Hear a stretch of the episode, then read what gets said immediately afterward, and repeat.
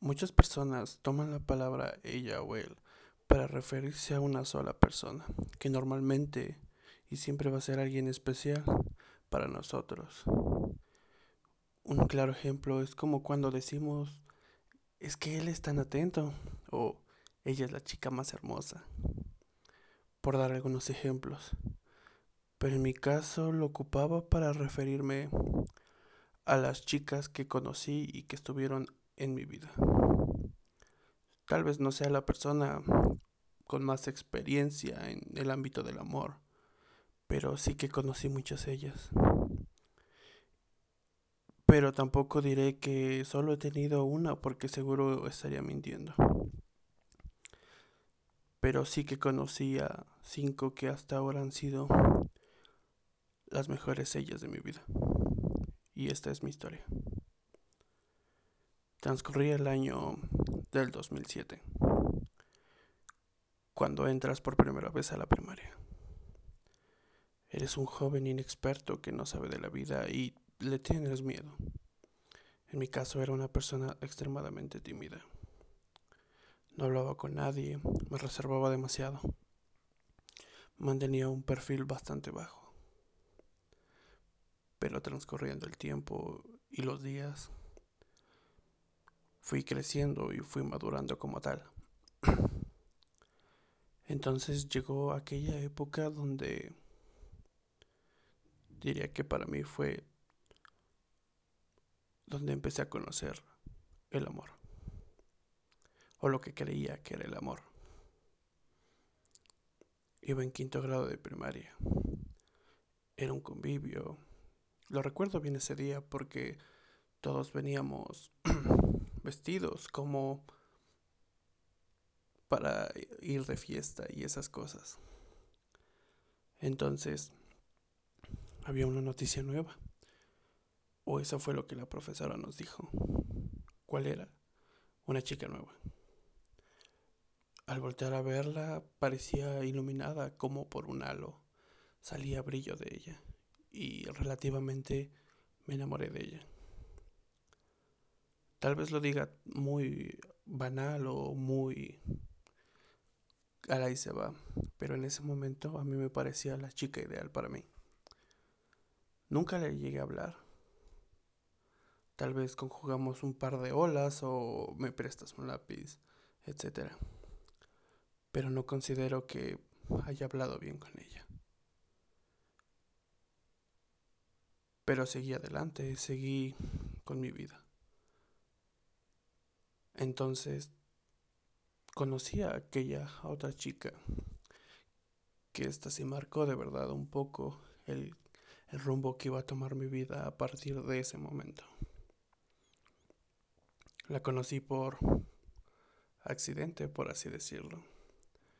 Nos dijimos hola y parecía que teníamos un poco de química entre ambos. O eso creía yo. Entonces procedimos a seguir siendo amigos, a seguir conociéndonos. En ese entonces ocupábamos Facebook para todo. Conseguí su perfil, le mandé mensajes, hablamos y entonces después de un par de semanas decidí decirle que me gustaba, que me parecía chica súper atractiva. A lo cual su gesto fue recíproco diciéndome lo mismo. Entonces decidimos salir y formar una noviazgo, una relación.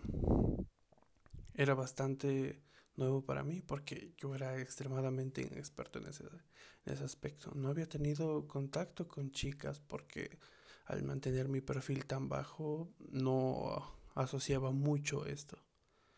Así que prácticamente esa chica fue mi primera novia. Me la pasé muy bien, fue de lo mejor. Pero entonces, ¿qué pasó? Nada, simplemente hice lo peor que se pude haber hecho. Fue cambiarla por otra chica. A lo que entonces desde ese momento había marcado una consecuencia muy grande en mi vida. El rumbo que iba a tomar esta. Yo no tomé en cuenta las consecuencias, ni siquiera sabía la magnitud de mis actos. Simplemente lo hice porque sí. Entonces, después de terminar con ella en una fiesta de graduación, al otro día la volví a ver. Parecía furiosa, pero no entendía el por qué. Realmente no entendía que había hecho algo malo. Era muy, muy inocente para saberlo. Entonces, de la nada llegó un sentimiento que no había sentido, valga la redundancia, en mi ser y en mi interior. Era un sentimiento de angustia, de desesperación, no sé cómo decirlo. Pero no me gustaba.